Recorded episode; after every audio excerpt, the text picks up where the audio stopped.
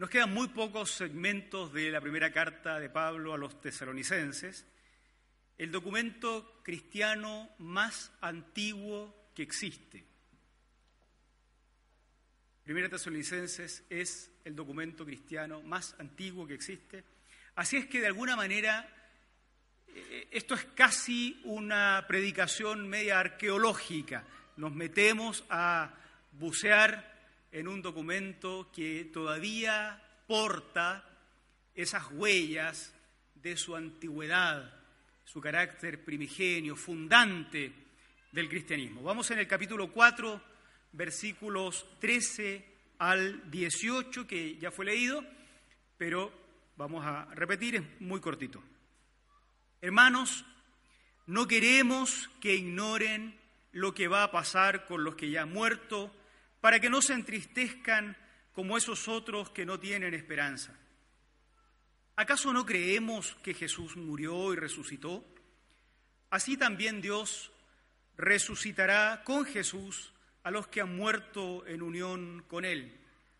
Conforme a lo dicho por el Señor, afirmamos que nosotros, los que estemos vivos y hayamos quedado hasta la venida del Señor, de ninguna manera nos adelantaremos a los que hayan muerto. El Señor mismo descenderá del cielo con voz de mando, con voz de arcángel, con trompeta de Dios y los muertos en Cristo resucitarán primero.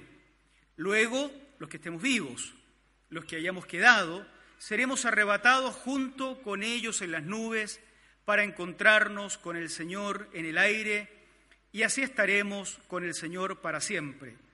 Por lo tanto, anímense unos a otros con estas palabras. Ya hemos eh, mencionado en sermones anteriores cuál es la situación. Pablo ha ido a un viaje eh, misionero por Tesalónica. Eh, la, la epístola a los tesalonicenses sería un buen curso de cómo abrir iglesias, cómo plantar iglesias. no siempre se estudia, pero podría ser un, buen ejemplo.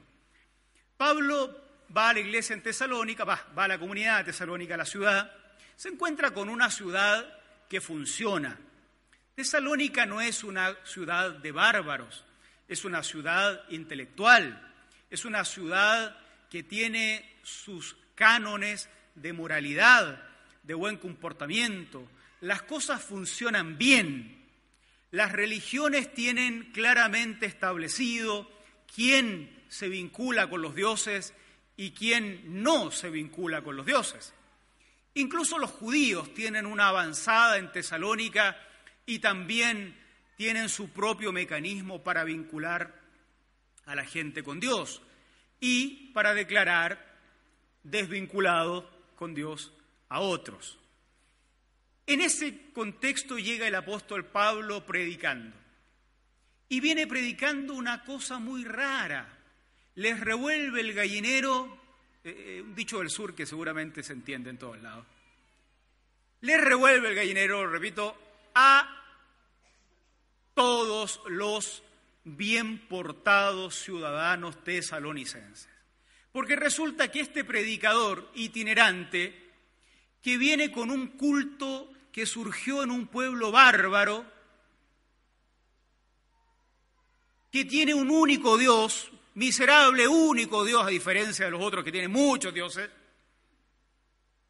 y viene diciendo que el acceso a la divinidad corre por canales distintos a lo que se había dicho siempre.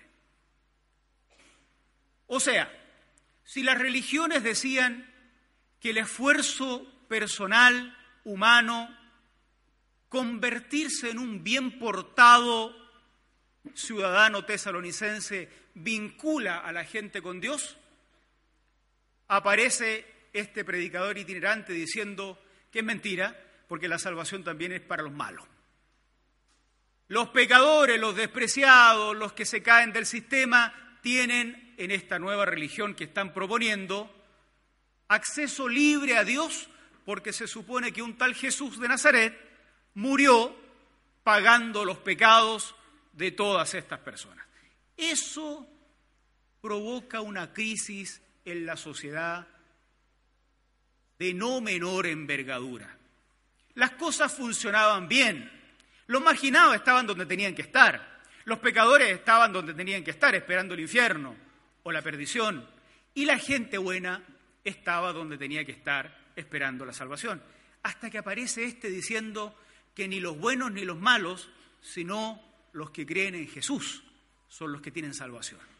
Bueno, duró como un mes y medio predicando en Tesalónica o dos meses y tuvo que arrancar porque lo empezaron a perseguir.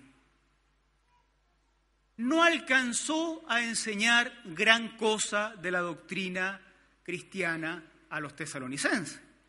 Decíamos acá que además no tenían los manuales de catecumenado que tenemos hoy día, no estaban los profes que tenemos nosotros en la Academia Bíblica para enseñar cómo se debía vivir la fe. Las grandes confesiones no existían, estaba partiendo el cristianismo. Había muchas formas de entender el cristianismo. Lo que habían alcanzado a saber los tesalonicenses era que ahora el vínculo con Dios era posible para todos, hombres y mujeres, pecadores, muy pecadores, no tan pecadores, incluso para los que creían que eran bastante buenos moralmente. Todos podían tener acceso a la salvación porque en Jerusalén había muerto por ellos el Dios hombre. Habían abrazado esa fe. Les habían prometido entonces que esa salvación los vinculaba con Dios. El texto que vamos a estudiar y que vamos a reflexionar sobre este título que ustedes ven, La tristeza del desconocimiento, puede dividirse en tres segmentos que les quiero mencionar. El problema, la respuesta y la exhortación. El problema que enfrentan los tesalonicenses tiene que ver con que se están muriendo los tesalonicenses. Pablo alcanzó a predicar que ahora que tenían fe en Jesús se vinculaban con Dios, pero no hubo tiempo para enseñar qué pasa con los muertos. Lo normal hubiera sido que los muertos vayan al lugar de donde habitan los muertos de eterna oscuridad, desvinculados completamente de la vida. La salvación, la vinculación con Dios que ofrecía la predicación cristiana no tendría más efecto en la muerte de acuerdo a la lógica de los tesalonicenses. Ellos no sabían qué pasaba con los muertos.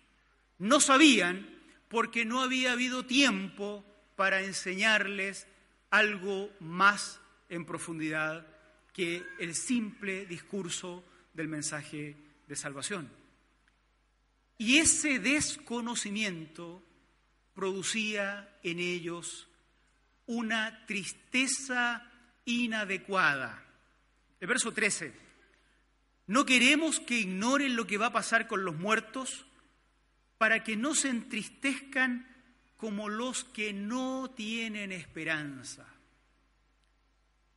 Respecto de los muertos, la tristeza es posible, pero una tristeza como aquella de los que no tienen esperanza es una tristeza que se produce por el desconocimiento de lo que va a pasar con los que ya han muerto. El problema entonces con los tesalonicenses es que no saben lo que va a pasar con los muertos y ese desconocimiento produce tristeza. A lo largo de la historia esto siempre ha sido así. El desconocimiento produce formas de vida religiosa que nos hace más tristes, más esclavos, más amarrados. En algunos momentos de la historia el desconocimiento incluso fue parte de políticas religiosas eh, este, conscientes mantener en el desconocimiento era una manera de mantener el control de muchas personas y de muchos religiosos. Hasta el día de hoy, en muchos movimientos sectarios, el desconocimiento de los feligreses es lo que se busca. No en el caso del cristianismo y no definitivamente en el caso de Pablo. No quiero que ignoren lo que va a pasar, porque ignorar lo que va a pasar va a producir tristeza. No cualquier tristeza, una tristeza sin esperanza. La tristeza frente a la muerte de un ser querido es esperable. Los evangélicos han cometido un error muy grave al enseñar que, o, o siquiera insinuar que frente a la muerte de un ser querido no se debe tener tristeza. En algunos círculos evangélicos casi, casi que se espera que la gente se ría porque se muere un ser querido. Gran error, gran error. La tristeza debe estar, pero no la tristeza desesperanzada. Una tristeza con esperanza es aquella que surge de quien sabe lo que va a pasar con los muertos. Ese era el problema. Y el apóstol entonces entrega su respuesta. Fíjense el versículo 14. ¿Acaso no creemos que Jesús murió y resucitó? Así también Dios resucitará con Jesús a los que han muerto en unión con Él. La respuesta del apóstol es muy simple, pero los tesalonicenses no la sabían. Miren lo fácil que es provocar tristeza y provocar esperanza. El desconocimiento y el conocimiento hacen la diferencia en este punto. La respuesta de Pablo es sencilla. Correremos la misma suerte que Jesús. Como Él murió, moriremos. Pero como Dios lo levantó, nos levantará también a nosotros. La resurrección de los muertos es una enseñanza muy potente dentro del cristianismo, muy potente, esperanzadora, pero uno no debe quedarse en la superficie del discurso de la resurrección. La resurrección de los muertos lo que significa, más allá del elemento físico y todo eso, lo que significa es que el vínculo con Dios que se obtiene en la salvación no termina con la muerte. Esa es la gran cuestión. Frente a las religiones de la aniquilación total, frente a las religiones de la desesperanza, lo que proponía el cristianismo desde el comienzo fue que ese vínculo que nos otorga la salvación no se acaba en la tumba. Sigue después de esta muerte que sería en la fe cristiana solo un paso a una revinculación con Dios permanentemente. Así es que no hay que perder la esperanza. Pero la esperanza de los tesalonicenses entonces no es una esperanza en cualquier cosa. La esperanza de los tesalonicenses es, a la que ellos son invitados, es una esperanza a permanecer vinculados con Dios aún después de la muerte, porque ese es el gran premio de su salvación. Fíjense que nosotros a lo largo del tiempo, dos mil años, hemos creado una cantidad de chiches, digo yo, y lucecitas que se presentan como esperanza para aquellos que mueren.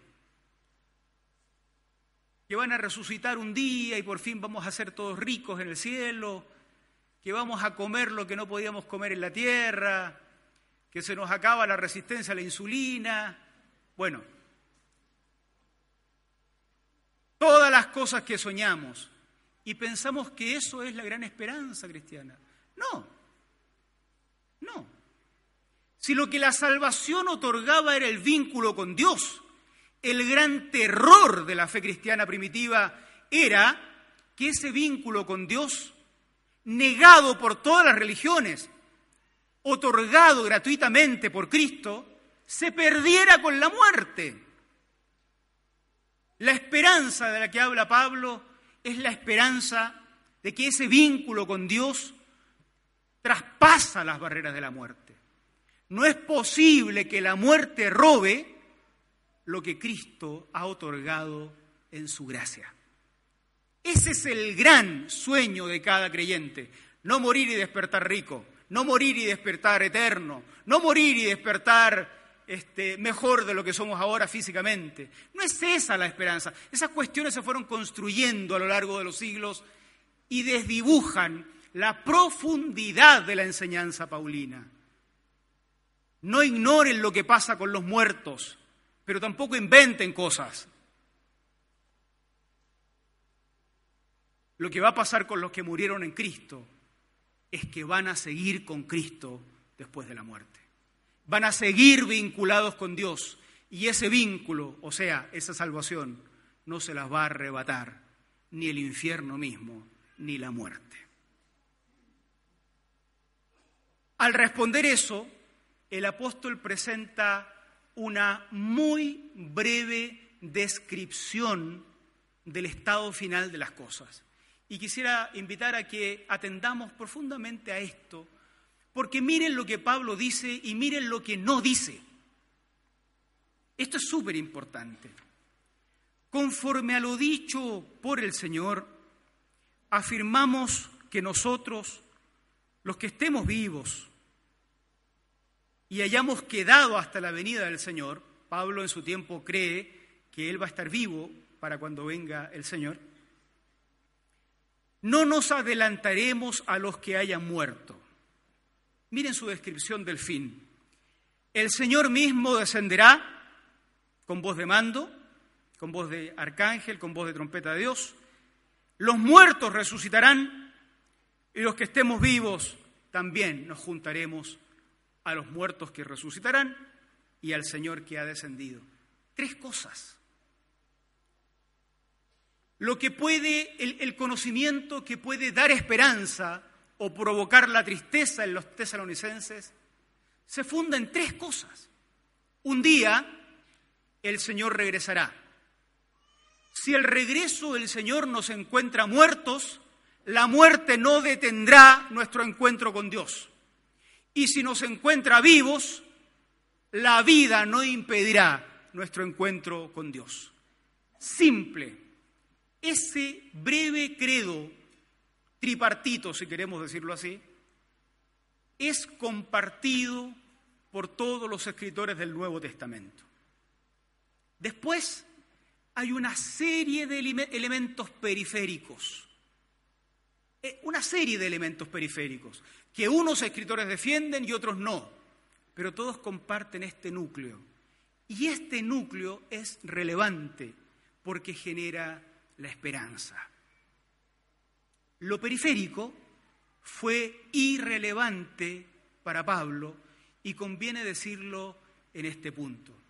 Los más antiguos en la iglesia y los que han leído la historia, más antigua todavía, recordarán que la iglesia evangélica frecuentemente se ha hecho pedazos discutiendo lo periférico. Lo que a Pablo no le pareció importante comunicar a los tesalonicenses, a los evangélicos de nuestros días les parece lo suficientemente importante para destruir iglesias. Mire cómo hemos dado vuelta las cosas. Que si este arrebatamiento es antes o después de la tribulación, si es en medio, si es un antes del milenio o después del milenio, si hay milenio o no hay milenio, si es un arrebatamiento que nos va a hacer desaparecer. Hemos inventado esta película de estas cosas. Bueno, alguien se hizo rico con esas películas, no, no nosotros, ¿no? Y para Pablo, todo ese aparataje periférico era irrelevante, porque lo que quitaba la esperanza a los tesalonicenses era no saber si el vínculo con Dios se perdía al momento de la muerte. Porque ese vínculo con Dios era el gran premio de la salvación. Una salvación negada a sectores completos por su origen étnico. Si no eres judío, no eres salvo. Por una marca en la piel, si no eres circuncidado, no eres salvo. Porque no pasaste un ritual. Y aparece Cristo diciendo, no, olvídense de todo eso. La salvación es por la fe en el crucificado y resucitado. Eso lo abrazaron y estaba en riesgo que se perdiera por la muerte. Y Pablo dice, no se pierde, señores, no se pierde. Si estamos muertos, seremos levantados. Si estamos vivos, seremos vinculados también. La exhortación, finalmente, verso 18. No sé si a los evangélicos antiguos como yo esto nos va a sonar raro. Por lo tanto, anímense unos a otros con estas palabras.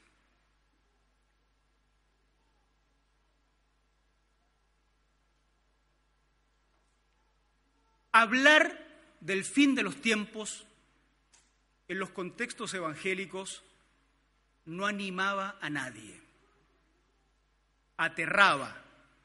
El fin de los tiempos se predicaba para asustar, no para animar. Aquí hay que hacerse responsable de estas cuestiones. Sí, me hacen así con la cabeza. Algunos canutos igual que yo lo escucharon. El fin de los tiempos se enseñaba para asustar. Pórtate bien, mira que un día va a venir el Señor y te va a pillar. No te vayas a dormir enojado, mira que si el Señor viene esta noche, mañana, ¿dónde amanece? En el infierno.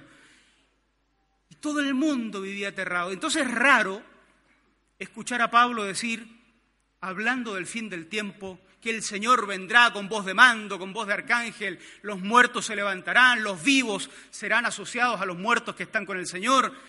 Y después decir, anímense con estas palabras, uno dice, ¿qué pasó acá? En algún momento de estos dos mil años dimos vuelta a la enseñanza del retorno de Jesús y la convertimos en algo que asusta en lugar de tenerla como algo que da esperanza.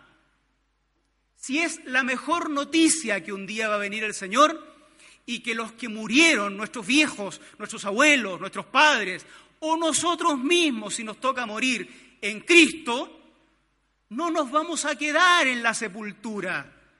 No, no vamos a perder el vínculo que Jesús compró a precio de sangre nos vamos a encontrar con Él. Y si nos toca estar vivos, porque ahora ya no sabemos cuándo va a venir, no nos vamos a atrever a decir que ponerle fecha a esta cosa, no nos vamos a quedar distraídos porque estamos vivos y haciendo otras cosas. Mire que si estamos vivos y estamos en la universidad, o estamos en el seminario, o en el trabajo, o en una construcción, o cuidando autos, en el aula, en la sala de clase, donde fuera, o en la casa. No vamos a estar distraídos. Los muertos estarán con el Señor y los que estemos vivos haciendo lo que estemos haciendo, seremos también llevados con Él.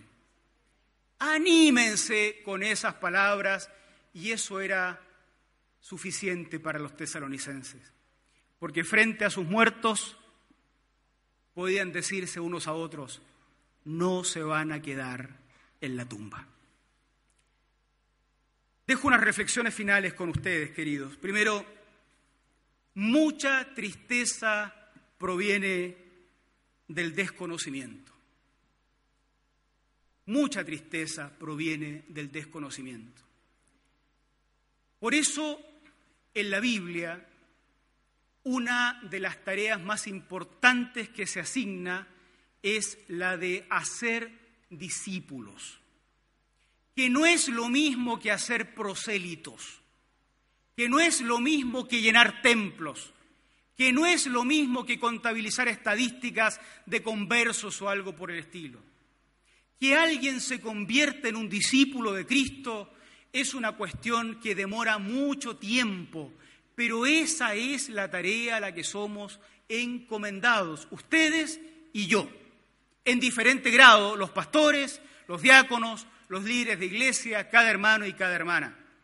Uno, alguno podrá decir, mira, yo no sé nada más, solo sé que era ciego y ahora veo. Pero a otro, al obispo, se le encarga ser apto para enseñar. Todos en diferentes niveles tenemos la tarea de, de que el desconocimiento nunca se tome el corazón de la comunidad de fe al punto de que seamos entristecidos. El desconocimiento siempre provoca tristeza. ¿A cuántos hermanos y hermanas sepultamos habiendo ellos muerto en tristeza? Porque nunca entendieron, porque nunca se les enseñó, porque nunca alcanzaron a ser formados en esta idea de que no era culpa de ellos su enfermedad.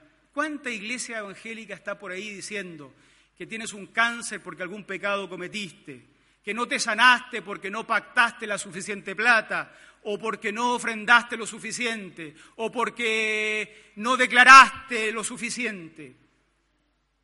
¿Cuánta ignorancia, producto de quienes son encargados de enseñar la palabra, sume en la tristeza a personas que debieran morir con esperanza porque tienen a Cristo? Queridos, el desconocimiento provoca tristeza y por eso somos todos convocados a conocer más del Señor, o para decirlo en un lenguaje muy bíblico, somos todos llamados a escudriñar las escrituras, porque en ellas hay vida.